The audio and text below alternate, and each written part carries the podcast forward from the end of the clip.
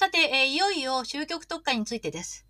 えー、レジュメにも載せておきましたが、まず最初に、えー、この終局特化という伝承について簡単に説明をしておきたいと思います。農協現時点から一部抜粋です。この終局特化は、世阿弥の農学伝承で、奥垣から、象徴元年、1428年の6月1日、娘婿のカンパル太夫全地区に与えたことが分かっています。内容は、えー、前期に読んだ、えー、家電第三問答上場と同じく問答形式になっていて、6箇条からなっています。その第1条の陰陽和合の論から第6条の外文説に至るまで、すべて、えー、風刺家電、家境、押家道、二極三体人形図、そして前半で扱った9位など、世阿弥自身の先行伝書に言及していて、脳の基礎的、本質的な実行のサイロに終始していると。まあ、こういうふうに指摘されています。で、これは、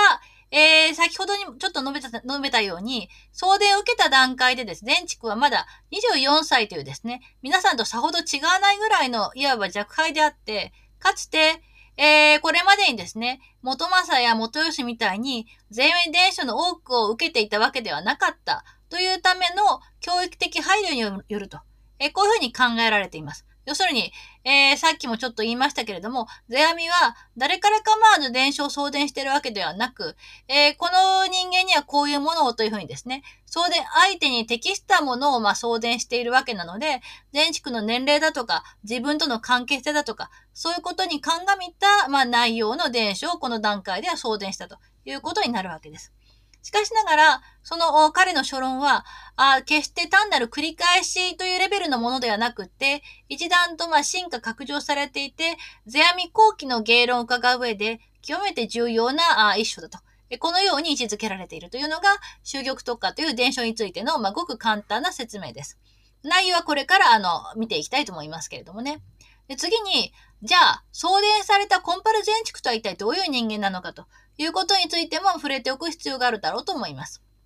で、えー、全地区も、これもあの、農協現時点から抜粋してありますけれども、全地区はですね、えー、神阿弥とほぼ同時代に活躍したコンパルゴンノ神の孫で、えー、実名は氏信と言われています。ただし、えー、1437年永享9年までは抜き打ちと、えー、このように称したようです。で、大和猿学四座の本家筋である円舞座、これ武田の座とも言われますが、の30代目の、ま棟梁、リーダーだというふうに自称していて、コンパル式部大部と、えー、こんなふうに署名をしています。で、晩年に出家して、えこの法名が剣王全畜。それを私たちは使って、まあ、全畜というふうに呼んでるわけですけれども、えーというふうに呼ばれます。で、えー、世阿弥の娘婿です。で、祖父のコンパルゴンノカミは、世阿弥にはですね、まあ、田舎の風景だとか言われていて結構ディスられているんですけれども、まあ、とはいうもののかなりの達者だったようで、えー、コンパルの名は、全地区のおじいさんのコンパルゴンノカミに始まり、翔くんというですね、え中国物の脳の作者でもありました。全地区の父親の矢三郎は、えー、1386年に幸福寺の首都からですね、大夫に部任されて、後に円舞座の棟梁リーダーの地位をですね、譲られるんですが、どうも早いうちに亡くなってしまったらしくて、全地区はお父さんの芸をほとんど知らないような状況で、えー、状態でですね、大きくなったようです。まあ、そのために、えー、まあ、その結局、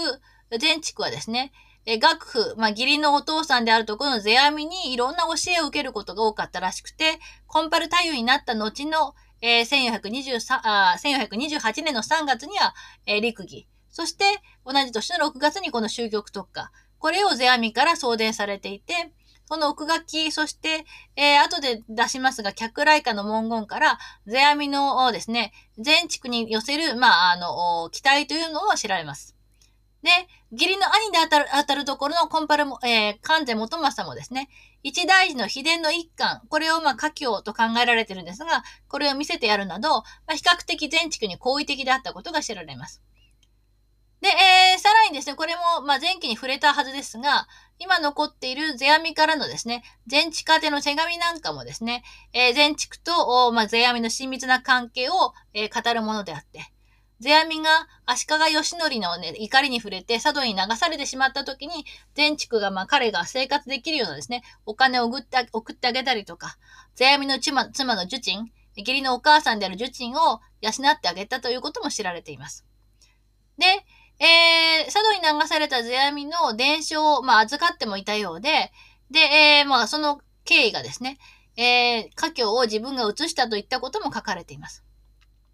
で、電池は非常にですね、まあ、キュウリ的、えー、前半にもちょっと申しましたけれども、まあ、あの、学者肌でいろんなことを突き詰めて考えないと気が済まないって、そういった性格だったようで、えー、農学論を表すという意味では、世阿弥の後継者でありました。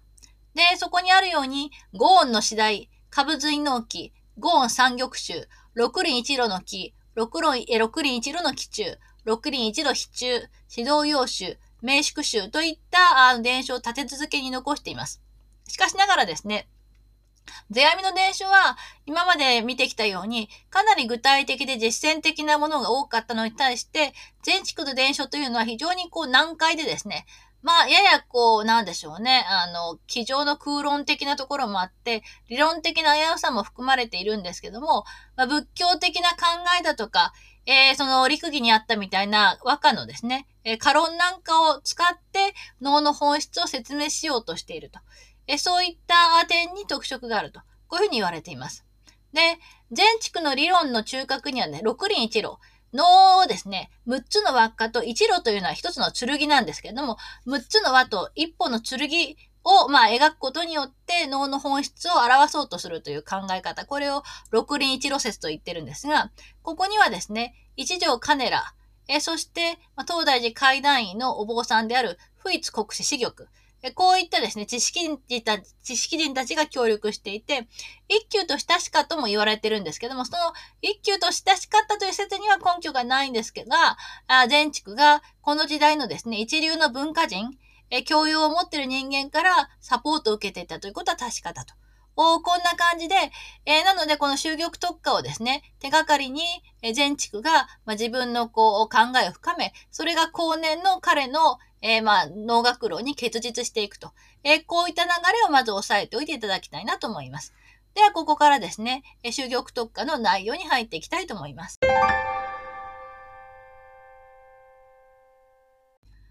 まず、えー、第1条です、えー、少しずつ読んでいきたいと思います。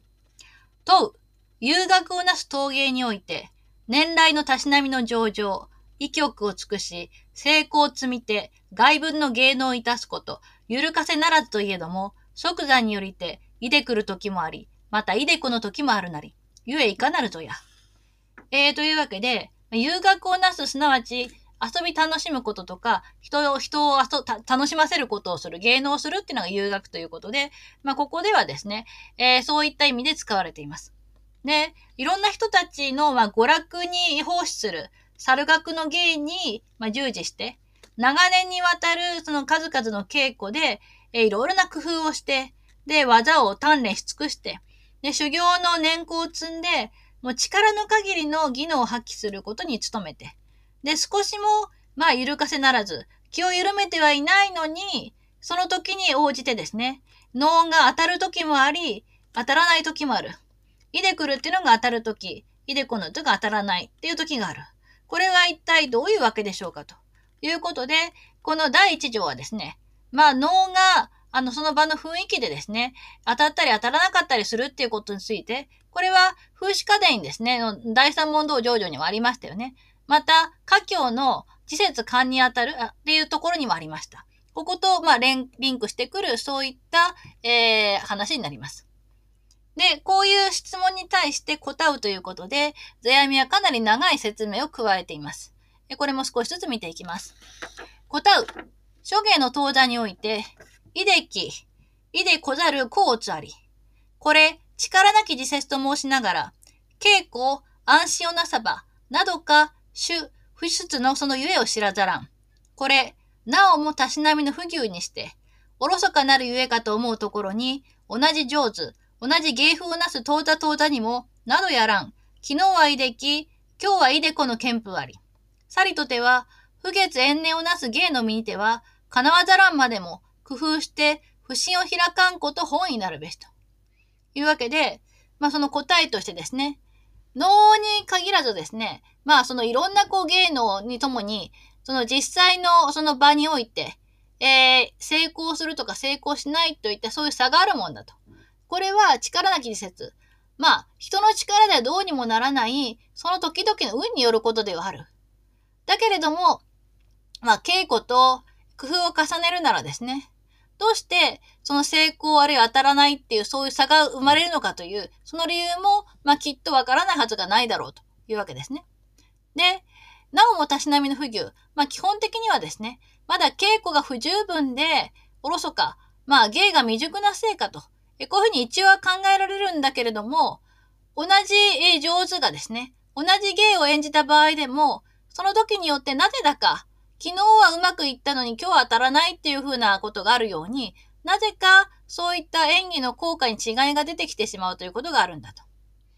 で、それはまあ難しいことではあるんだけれども、寿命を伸ばすことに貢献するですね、猿学のまあ芸人としては、不可能であるにしても、工夫してその疑問を明らかにするっていうことがですね、一番その本人の希望であるはずだと。えこういうふうに述べています。で、えー、さらにこんな風に言ってるんですね。そもそも同じ上手、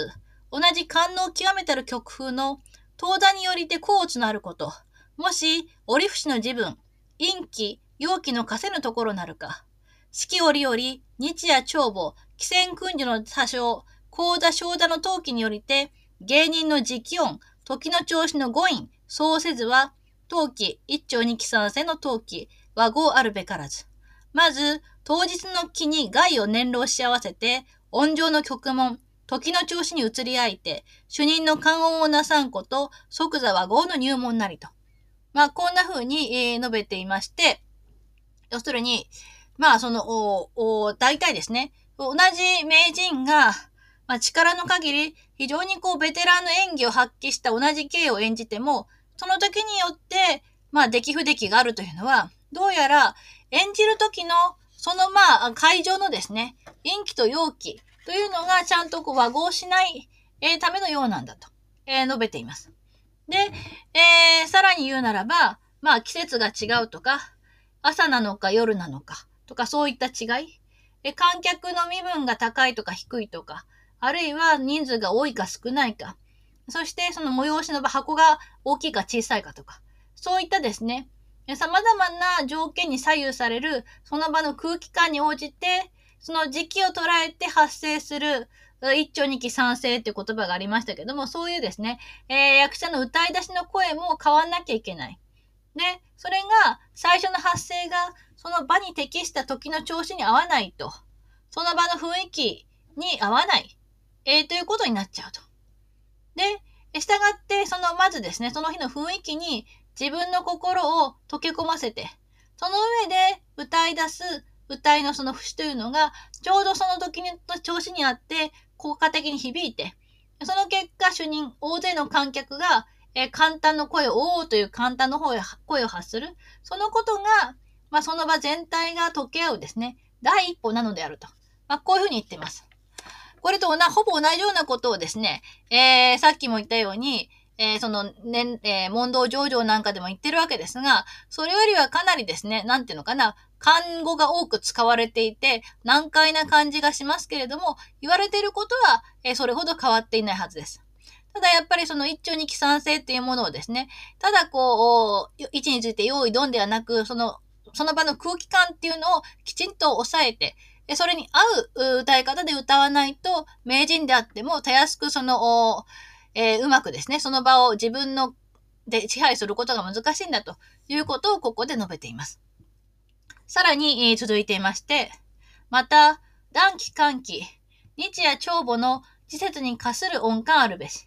寒は陰、暖は陽の時なれば、陰気には陽を課し、陽気には陰を合わせて、生還を当てごうべし。陰を課すると一派、自然、座敷の天気陰気難度にて、物錆びたる景色ならば、陰気度と心得て、妖精、光月、えー、照らし小風服。栄夜のお清掃のなすところぞや。何のなすところぞや。A 曲を愛音に休息して音感をなすところ、これ一打上手の官能なり。その官王より剣風に匂う台風、巣は面白し、と見る主任官能なり。核のごとく、極感に課する上場や秀できたる自分と申すべき。また、東西陽気かと思うときは、音上に息を詰め開きて、え、き、あつると当てざると。陰性、音、門、夜半の受け、えー、雪を帯びて飛ぶ。を体にして、長官、九章上下して声あやをなす。これを音という。を催して、主任の真理を引き寄せ、引き収めて音力をなすべし。また、たとえ、修母、三等陰気なりとも、もし、当日の日当もうららに、見物種も訓授したる当座にて、人気、人と何度のみにて、染みかねたる当場にも、愛音の交渉をもて、主任の真理に通ぜしめて、して一人へ諸人の目心を引き入れて、その連城より風刺に移る遠見をなして、万人一同の官能となる褒美あらば、一田成就の遊学なるべし。これまず、音感の入門より憲風に移る境になるべし。家境に専門語圏と中したるはこの心なりと。え、このように述べています。あの、つまりここではですね、歌い出しということに限らず、その場の暖かさとか寒さ、あ昼か夜か、あ朝夕といったそういうですね、その時々の雰囲気と調和するこの音声の音情の感じというのがあるはずだと。で、寒いのは陰だし、暖かいのは陽の時だから、陰の木には陽の声を合わせて調和させて、逆に陽の木になれば陰の声を当てるというふうなですね、声の感じをその時の空気に合わせてですね、まあ、プラスマイナスゼロっていうのを以前お話したと思いますけれども、そういうふうな形で声の感じを調節するのがいいんだと述べています。で、陰陽を和合させるということをですね、もっとこう具体的に説明するならばということで、自然、もし、え天気がま陰気だったと、陰の気だったりして、で、その催しの会場がですね、なんかこう寂しいなというこう空気であったら、今は陰の気だと、こういうふうに判断して、で、陽の声だとか、えそういうですね、えー、ものを主体として、えうまくです、バランスを取りながら、音曲的な感動、音感ですね、を生み出すわけで、こうしたやり方が、その場全体が融合して盛り上がる、えそういった、まあ、感応を生むんだと述べています。で、その感応、要するに、まあ、その場の空気と歌いがうまくあったっていう、そういうところからですね、まず音曲的な感能から視覚面への見た目のそのところまで、え、その波及して、波及的な効果が生まれて、ああ、面白いというふうに、えー、観客が感動する。そういうですね、別の感応が生ずると述べています。で、このように、音曲の感じに場が融合した、そういったですね、理想的な、ま、結果を得られた場合を、これが、愛できたる自分、成功した時だと。こんな風に言っていいだろうと。で、また、その場がですね、逆に、陽の気だと思われる時には、発生する時にはですね、息の程度を調節して、陰の声を主体として、えー、そんなあんまりですね、明るすぎないような、えー、雰囲気とマッチした音感を生み出して、で、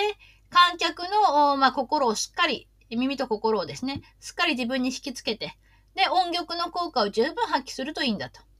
で、また、えー、もしかしてですね、季節が、まあ、あの、晩秋だったり、あるいは冬の、まあ、陰の自分であっても、もしその時の太陽がですね、うららかに照って、観客も非常に大勢集まった感じでですね、そんな時の催しで、まあ、人の気配とかざわざわした感じが耳について、どうも落ち着かないなというふうに思った、まあ、そういうですね、陰陽の両方の気が混じった場であったならば、えー、それうまく、これととても難しいと思うんですけども、陰陽を兼ね備えた、その、アイオンと呼ばれるです、高い声を主体として、で、歌いの面白さで、えー、観客の心と耳を魅了して、で、そのざわつきをですね、収めて、して一人に人々の、まあ、目や心を集中させるようにする。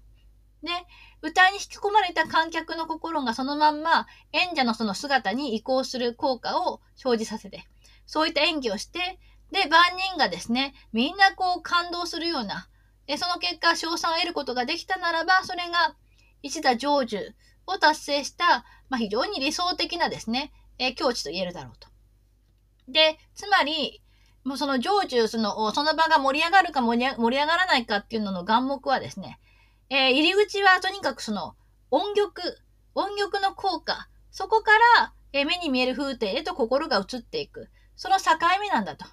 で、家境で自分はですね、専門語圏ということを言ったけれども、それはただ単にですね、歌いが先でその動作が後にくっついてくるっていう、そういう段階の話だけではなくって、もっとその観客の心をつかむのが、まず歌いで聞かせて、で、そこから、お、すごいっていうところで関心がその視覚的なところに移っていくっていうことが大事なのだということを自分はすでに述べていると。え、こういうふうな説明をしています。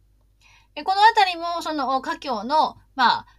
うん、内容をそのまま繰り返してるっていうよりもうちょっとそこが深まってるということがお分かりいただけるのではないかなと思います。で、さらに、まあ、続いていくんですが、えー、この当てがいは、秘書、講座、小座、停戦、柳井、ないし、仮染めの座敷の音曲などに至るまでも、その時その時の模様によりて当てがうべきこと、少しもたごうべからず。肝心、対話の猿学は、天地人の山菜の木に通じ、庭猿学、内の難度は、人気の体のみにて、天気は優位になることあるべし。核のごときの、東田東田の当てがいの案、不安の差別によりて、出、不出の功を詰まるかと覚えたり。下道仏に問い立てまつる。昨日いかなる乗りをかときたまえし。世尊曰く、情報を解けり。また曰く、今日はいかなる乗りをかときたも。世尊曰く、不情報を解く。また曰く、今日何とてか不情報を解きたも。セソン曰く、昨日の情報は今日の不情報なりと。えー、こういうふうに、えー、まあ、ここで締められるわけなんですけども、で、こういったですね、まあ、あの、当てがい、えー、その配慮ですね、は、えー、基人の前だとか、あるいは箱の大きいところとか、箱の小さい箱、あるいは屋外とか屋内、そういった催し、あるいはですね、仮初めの座敷、臨時のお座敷なんかでの、まあ、余興で歌い歌うようなこと、そういった場に至るまで、あらゆる場合に、その時々の状態に応じて、まあ、適用しなきゃいけなくって、その、まあ、見極めに少しでも狂いがあってはいけないんだと。こうやって言うほど優しくないですよね。で、えさらに漢字能だとか、まあ、将軍が、その、ご覧になるような非常に、非常に広い場での大掛かりな催しの雰囲気というのはですね、天地人という、まあ、3つの要素のそれぞれの気から成り立っていて、で、えー、一方ですね、そのどなたかの屋敷の庭だとか、あるいは屋内での能って、まあ、割と小さい箱での縁能の場というのは、人間の、まあ、人気が主体となっていて、で、天気は10位になると。えー、そういうこともあるんだと。で、このような、まあ、縁能の場ごとの雰囲気についての配慮ができているかどうかによって、脳に、まあ、脳が当たることか当たらないといった差が生じるのではないかと思われると。こういうふうに述べています。で、さらにその、まあ、例としてですね、禅で有名だったその問答なんですけども、下道っていうのは仏教を信じない人間。えー、まあ、下道がですね、そのお釈迦様に、昨日はどんな仏法をお解きになったのですかと。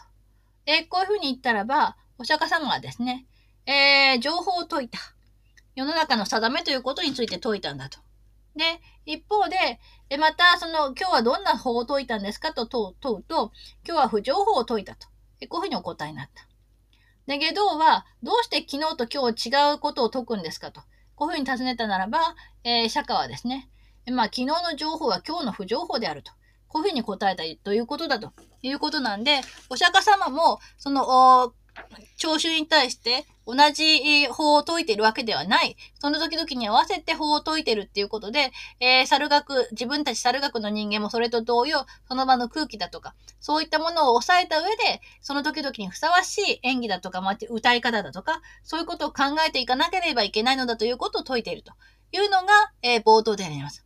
これが一番最初に来るっていうことがやはりですね、えー、こういったリアルな場での演能で、そのセオリー通りにいかないっていうことがある。で、それをどうやって乗り越えていくかっていうことがやっぱり能の役者にとって非常に重要だということを、津山自身もまあ嫌というほど感じていたし、それを若い娘婿にまず徹底させたいって思いがあったのではないかと思われます。えー、次に、え第2条に移っていきたいと思います。さて、次に第2問答です。え問う。誠に、その折、機嫌によりて、出、不出の功をつあるべきこと疑いなし。この芸道に、稽古長久にして、すでに治るくらいなりて、面白いやと思う見感、これは成功なりと見るところに、二曲の位、未だ眼前初心にて、まさに、古紙夕風の自分にも、面白いやと見ることあり。これは、成功の達人の面白きと同じ心なるくらいやらん。これ不審なりということで、まあ質問ということですね、確かにあなたがおっしゃるようにですね、その時々の、まあ、場の空気によって、え能に当たったり当たらなかったりっていうそういう差ができるっていうことは、なるほどおっしゃる通りでよくわかりましたと。ところで、えこの芸道猿学の道においてですね、長い間稽古して、すでに、まあ、名声を博している、そういった境地に達していて、で、まあ、人々をですね、面白いっていうふうに思わせる。えというのはこれはですね、まあ、長年その稽古を積んだ結果であると、こんな風に思われる。だけれども一方で、まだ2曲の位眼前初心、まだその武雅を習っているぐらいの明らかなで初心者で、で、まだですね、あの、お面をつけないで、えー、古紙優風、まあ、稚語姿の芸を演じている頃でも、面白いやという風に感じることがある。で、こういう若い、まだ少年の芸の面白さというのは、年功を積んだ達人の面白さと、まあ、ベテランの役者の面白さと、同じ、まあ、境地なんでしょうかと。これがよくわかりませんと。えこういうふうに言ってるわけですね。これも、あの、自分の花ということで以前出てきてるところですよね。で、それについて、え答えうということで、この段は別紙にあり。えー、このことについては、まあ、別の書物、すなわち別紙句伝なんですが、に説いてあると。面白き心を花に例えたり、これ珍しき心なり、この心を極むるを花を知ると言えり、家電に見えたりということで、そこでは面白さを花に例えたんだけども、これはまあ、花っていうのはまた珍しさでもあると。で、この、まあ、断りを研究し尽くすことを花を知ると言うんだと。詳しくはちゃんと風刺家電に書いてあることだと述べています。で、えー、ここからがまあ、世阿弥の面目役所といった感じなんですが、そもそも花とは咲くによりて面白く、散るによりて珍しきなり。ある人説いて曰く、いかなるか無常心、答う、非か落葉、また問う、いかなるか常住常不常住不滅、答う、非か落葉うんぬん。面白きと見る即死に上位なし。さて、えー、面白きを諸芸にも上手と言い、この面白さの長久なるを名を売る達人と言えり。えー、しかれば、面白きところを成功まで持ちたるしては、火から供養を常住と民がごとし。しかれども、また大方の花を見するしてあるべし。すでに、9位と立てて、上参加は申すに及ばず、えー、中産、芸の、えー、芸の芸にも、面白きところあらば、またその分その分の花なるべし。気量、気量、増木難度の花をば、伝布野人等の面白と民こと、これ歌詞の憲風なるべし。上参加面白いと民は上司の憲風なり。しても賢者もその分その分の信玄なり。えー、来期に曰く。上司は道を聞きて努め学ぶ。中士は道を聞きて、えー、損ずるがごとく、棒ずるがごとく。歌詞は道を聞きて、えー、手を打って大いに笑う。笑わずば、持って道ありとすべからずと言うと。えー、こういうふうに、えー、述べてありまして、で、えー、しても、賢者もその分その分の信玄なりと。まあ、こんな風に、えー、述べているわけですね。で、えー、まあ、そもそもですね、花というものは、咲くことによって面白く感じるし、また、散ることによって珍しく感じるものだと。ある人間が尋ねて言うには、世の中のこう無常を表すものは何ですかと尋ねると、師匠はですね、世の中の無常を、まあ、火から供養なんだと。こんな風に答えた。また、世の中のですね、常住不滅を表すものは何ですかと尋ねると、やはり火から供養だと。こんな風に答えた。同じ、まあ、散る花とか落ち葉というものを無常とか、あるいは変わらないと見る、どちらでも見れるということですね。同じです。それと同様に、面白いって感じる、その場の心には、一定の意識、これ面白い、これ面白くないっていう、そういう意識があるわけではない。でそれでいながらですね、そのいろんな芸でも面白い感じを与える人を上手というし、面白さが長く続き人間を名声を得た達人だと、こんな風に読んでる。とするならば、まあ、様々な面白さとか花がある中でも、面白さをですね、まあ、キャリアを積んだ老後にまで持続する演者というのは、これはいつも花があるから。だから、その火から供養ですね、常住不滅変わらないものだと見る境地に相当するだろうと。で、そうした、まあ、高級な花ではなくって、ごく普通レベルの花を見せる演者もいるだろうと。以前に、その、ここで、まあ、9位。これがさっき前半にお話した9位ですね。えー、9位というですね、段階を設けたけれども、その中の、まあ、上参加。これは言うまでもないけれども、その中3位、下3位の芸であっても、面白さがあれば、それは、それぞれの芸に、まあ、相応らの花なんだと。えー、こういうふうに、え、述べています。で、そうしたその、まあ、貝の花というのはですね、その桜とかそういう花ではなく、造木の花にも例えられるけれども、田舎の人間なんかは、そういう花のことを面白いっていうふうに見るんであって、それがですね、まあ、レベルの低い人間の見方なんだと。この辺もはっきりとですね、観客に上中のその差別をしているわけですけども、で、一方、その、上参加の芸を面白いやと見るのは、これは上級レベルの人間の見方だと。で、演者にも観客にも、それぞれのレベルに合ったですね、心とか、まあ、眼識、そういうものがあるはずなんだと言っていて、来気を持ってきてですね、まあ、上司、身分の高い人間は、道を聞けば、信じて学ぶことに努めて、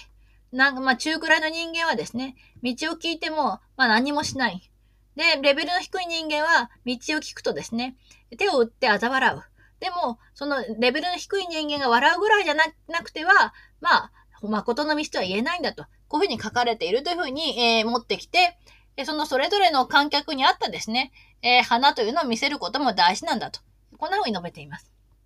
で、さらに、えー、以下のように続いていきます。ここに、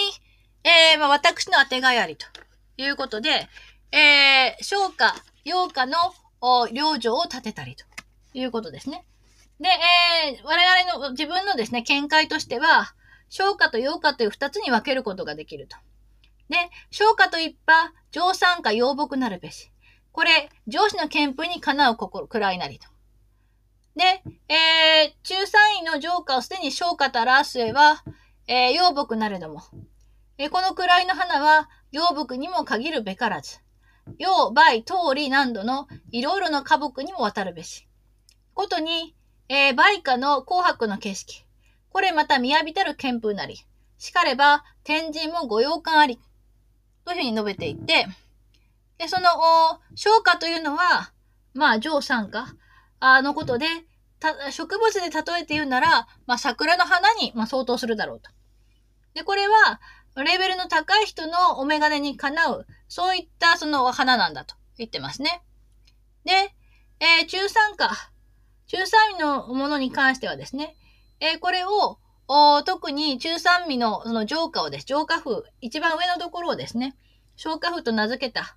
わけだけれども、それも桜なんだけども、消化風の花というのは、桜に必ずしも限ったものではなく、桜、梅、えー、桃、すもも、そういった各種の花を含んでいるはずだと。で、それはそれでまあ綺麗だし、特にですね、梅の花のありさまというのは、勾配も白梅も桜に劣らず優雅な風情を称えている。でだから、えー、天神、まあ、菅原道真ですね。もう、この梅を非常にその、非常愛していらっしゃったのだと。こういうふうに述べてます。で、さらに、また曰く、東道の寛容は、諸人憲風の愛犬をもて道とす。さるほどに、えー、この面白しと見ること、上司の証券なり。しかれども、賢女にもこうつあり。例えば、古紙遊風難度の初花桜の一重にて珍しく見えたるは、これようかなり。これのみ面白しと愛見するは、中止、歌詞等の目になり。上司も一旦珍しき心立て、これにめずれども、誠の昇華とは見ず。老木名木、または吉野氏が自主嵐山南度の花は、すでに東道に例えば出世の花なるべし。かようなるお知るは上司なり。え上下万民、一同に初夏褒美の憲風なるべし。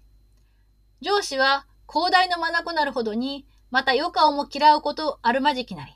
してもまた核のごとし。九位いずれも残さざらんをもて、広角のしてとは申すべし。万法一にキス。一いずれのところにかキス。万法にキスとうんぬん。核のごとく、その分その分によって、自然自然に面白き言っていってのあらんをば、初夏と心をべし。しかれども、古紙の面白さと、成功の達人の面白さも、同心化との不信を開かんため、昇華陽華の差別を申しまくるなりと、えー、述べていまして、ここはまあひとまとまりなんですけども、えー、東道の寛容、まあ、それはそうとしてですね、この、まあ、一番こう、我々猿学の道で忘れてはいけないのはですね、えー、この猿学というのは、諸人憲風の愛犬、みんなが能を愛好して見てくれるということが、一番こう、存続の基盤なんだという点。え、ここが大事なんだと言ってます。そういうふうに見ると、面白し、えー、というふうにですね、見るというのは、あこの昇華というその桜を美しいと見るというのは、これは観客が上司、レベルが高いということを、まあ、証明する見方ではある。とはいえ、え賢者にも功を伝えるということで、観客にもいろんなレベルがあるんだと。まあ、これもまあいろんなとこで言ってきてますよね、世阿弥は。で例えて言うならば、稚語姿で、まあ、舞歌う芸というのは、初花桜、初めて花を咲かせた一重の桜の感じで。で、大層こう、フレッシュな感じで見えるわけで、それが珍しいっていう感じですね。でフレッシュに見えるんだけども、これは、陽花。あ要するに、まあ、いわゆる自分の花ということになるわけですね。で、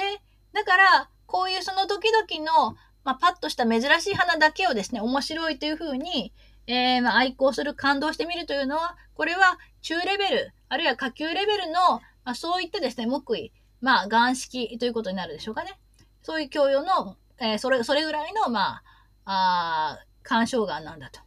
で、上司、ハイレベルな目を持っている観客もですね、まあ、あの、一旦、一時的には、まあ、新鮮に感じて、こういうその稚語姿の役者をですね、えー、可愛いなと思って見るんだけども、彼らは、これがこう、ずっと続く、まあ、誠の花だとは思っていないということですね。で、彼らがちゃんとこう、み、み、えー、の、きちんとこう価値を認めるのは、老木とか、名木の花、あるいは、吉野滋賀、えー、あるいは、そういったですね、清水寺、嵐山、そういった名所の花、これが、すでにですね、能の道に例えるならば、都で認められた出世の花、えー、名人の花に相当するだろうと。で、こういうハイレベルな花を理解できるのが、まあ、ハイレベルの観客ということになるんだと。で、こういうわけで、えー、上下万民、まあ、身分の高い低いを問わずですね、あらゆる階層のあらゆる人たちが、様々な花をですね、それぞれに愛好している。で、えー、それが、まあ、脳の、まあ、見方の実態実態だろうと。とはいえ、その、レベルの高い観客というのは、幅広い視野を持っている。だから、余暇を嫌わない。えー、昇華、誠の花以外の花も、まあ、毛嫌いしたりはしないはずだと。演者も同様であるべきで、えっ、ー、と、9位のどの段階の花もですね、漏らさず体得している人、これは、その、世阿弥が言うには、自分はまあ、鏡が見たことがないと言ってるわけですけれども、それこそが広く学び尽くした演者と、まあ、こんな風に言えるだろうと。で、えー、禅の文句にですね、す、ま、べ、てのものが、えー、この世の一切の現象とか存在というのが一つにまあ帰着する。その一つというのがどこにこう帰着するのかというと、神羅万象に帰着するとえ。いうふうに言われている。まあ、全問答そういう言葉がある。それと同様、演者ごとのですね、芸の力のレベルに応じて、その時々に面白い芸を見せることができたならば、その一つ一つの芸が全てその花なんだと。いうふうに理解すべきであると。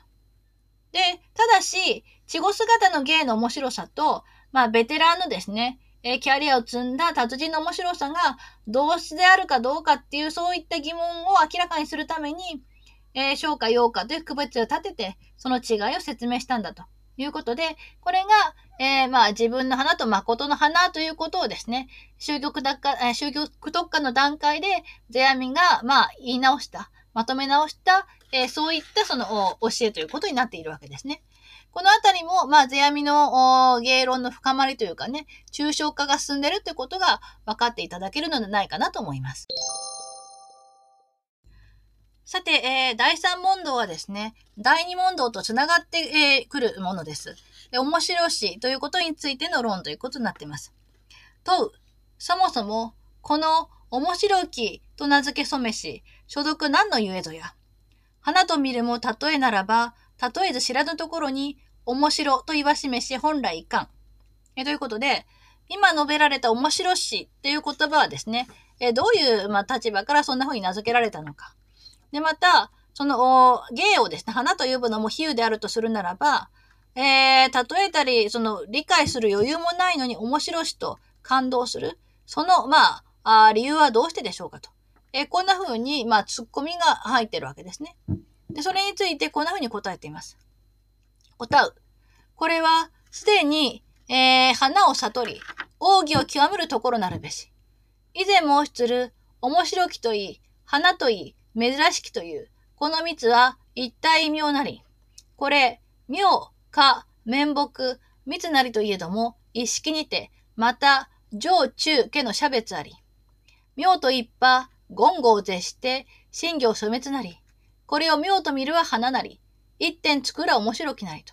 いうわけで、まあ、この問題をこう、ちゃんと理解するには、すでに花というものを悟って、脳の奥義を極め尽くした境地ということになるだろうと。で、その先ほど、まあ、もう、もう言ったですね。面白きというのも、花というのも、珍しきというのも、えー、この3つはですね、同じことを別の言い方で表現したに過ぎないんだと。これもすでに出てきてる話ですよね。で、つまり、えー、まあ、珍しさので極地で言うべき妙と、花と、まあ、面白、面白きというのは、これは三種ではあるけれども、ま、同じ一つの性質を持つもので、で、同じことの、まあ、上中下の、えそういった差なんだと。すなわち、妙というのは、あの、9位の妙化譜にありましたよね。言語道断。えー、9位にあったように、言語、まあ、道断、もう言葉にできない。そういう心の働きを超越したものなんだと。で、それを妙なりというふうに心に、えー、まあ、悟ったところが花であって。で、さらに、その感動にですね、一点作る、まあ、点を打つっていうことで、えー、心に意識して、まあ、言語化する。その段階が面白きなんだと。こういうふうに世阿弥は、まあ、説明をしています。ちょっとかなり抽象的な、まあ、説明になってるなっていうことが分かっていただけるのではないかと思いますが、次にはですね、えー、風刺家電の前期2枠でできたことの繰り返しがあります。それ、面白きと名付けしこと。天のかぐ山の神楽の遊学にめでたまいて、恩神、岩戸を開かせたまいしとき、諸人の表、ことごとく鮮やかに見えそみしをもて、面白と名付け染められしなり。その際をば、面白しとも言うべからず。面白きとは、一点つけたる時の名なり。一点つけたる以前をば何とか言うべきと。いうことで、まあ、そもそも面白きっていう言葉の由来は、天のかぐ山で神々が神楽を遊んだ時に、えー、心動かされた天照御神が天の岩と少しお分けになった時に、えー、神々の顔がはっきり見えた。えー、表が白くなったというところから面白しと言うようになったんだと。で、顔が見えてきた瞬間は、面白しなんていう余裕があるはずがなくって、面白しというのは、その瞬間が過ぎてですね、後で、まあ、それを客観化して表現した時の言葉であると。でそういうふうに、まあ、言葉で、まあ、客観化する以前は表現の言葉もないだろうと言うんですね。で、ここに、東道の安心に寄せてこれを見るに、遊学の面白きと見る促進は無心の感なり。無心感とは駅には誠感能の促進には心もなきがゆえに、感という文字の下、心を書かで、感とばかりを読ませたりというと。いうことで、えー、これもすでに出てきているところでありまして、このことをですね、その猿学と関係させて考えてみると、おそのお芸能を面白いと感じるその瞬間というのは、もうその意識する以前の、まあ、感動であるということですね。無心の感。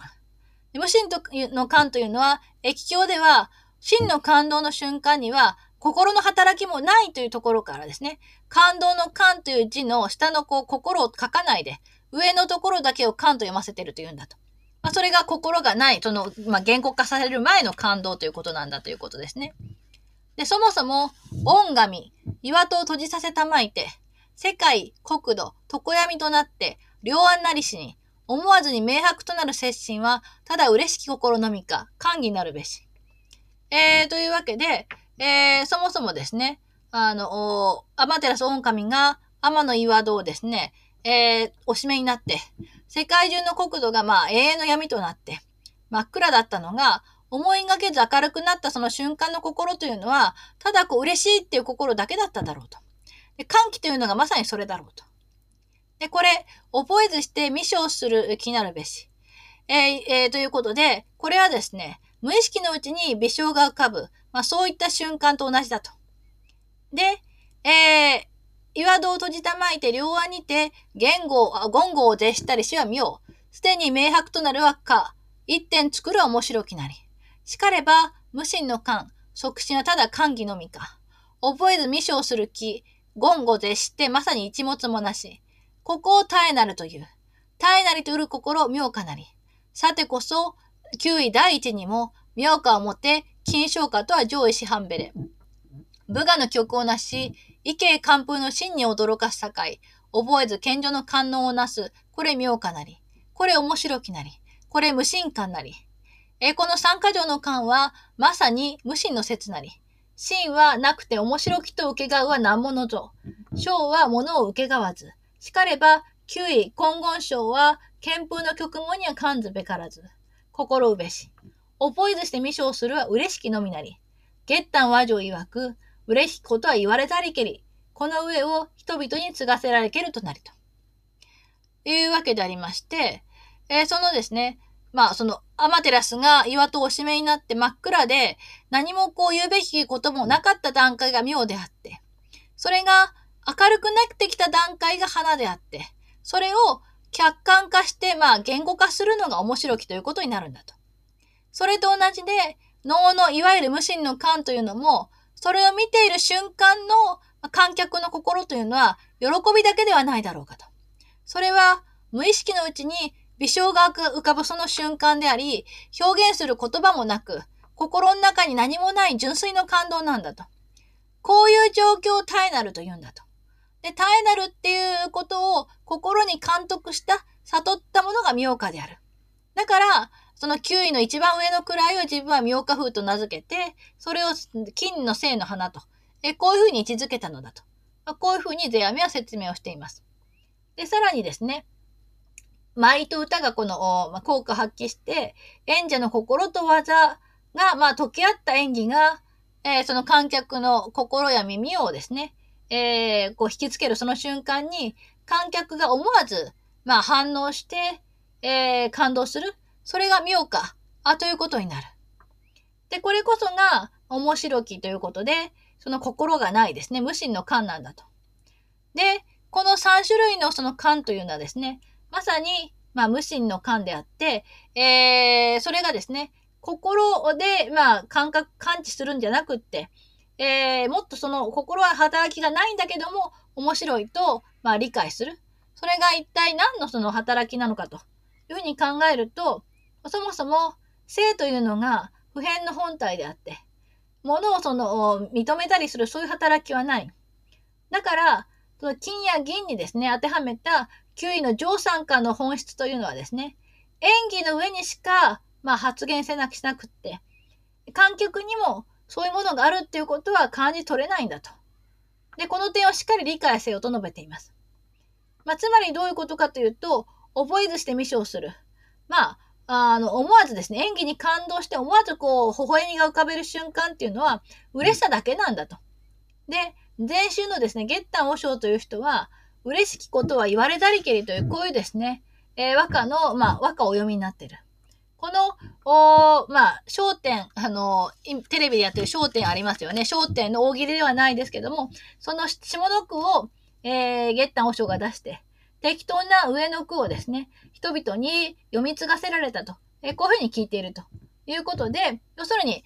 どういうことが、あの、言葉にできない、だけれども嬉しいことは言われたりけりと。何かによって感動するんだけども、それをどういうことに感動したかっていうことはなかなか言葉にできないということを人々に理解させるために、ゲッタン・オシュはこういうですね、えー、謎かけみたいなことを、まあ、弟子たちにやってみせたと。えー、こういうふうに世阿弥は述べていて、それと同様、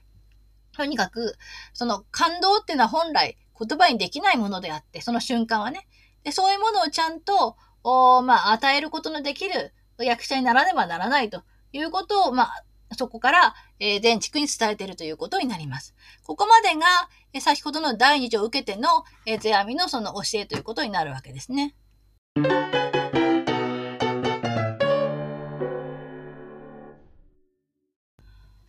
はい、ということで、え今回はコンパル全地区に送電された9位、陸儀、そして、終玉特化の第三問答までを読んでみました。今までの実践的な世阿弥の能楽論に比較すると、引用がちょっと多めになっていて、その分抽象度も高くなっているということが分かったと思いますが、皆さんも分かると思うんですけれども、何かを説明する場合に引用を使うとするとですね、当然ながら相手の人がそれを分かっていないと説明する役には立たないわけですね。えつまり、まあ、前畜がまだ24歳という若い今身でありながら、和漢の古典や仏教に通じていたということがこういったところからも見えてくるわけです。次回は修行特化の続きを読んでいきたいと思います。それではまた来週。担当は石井でした。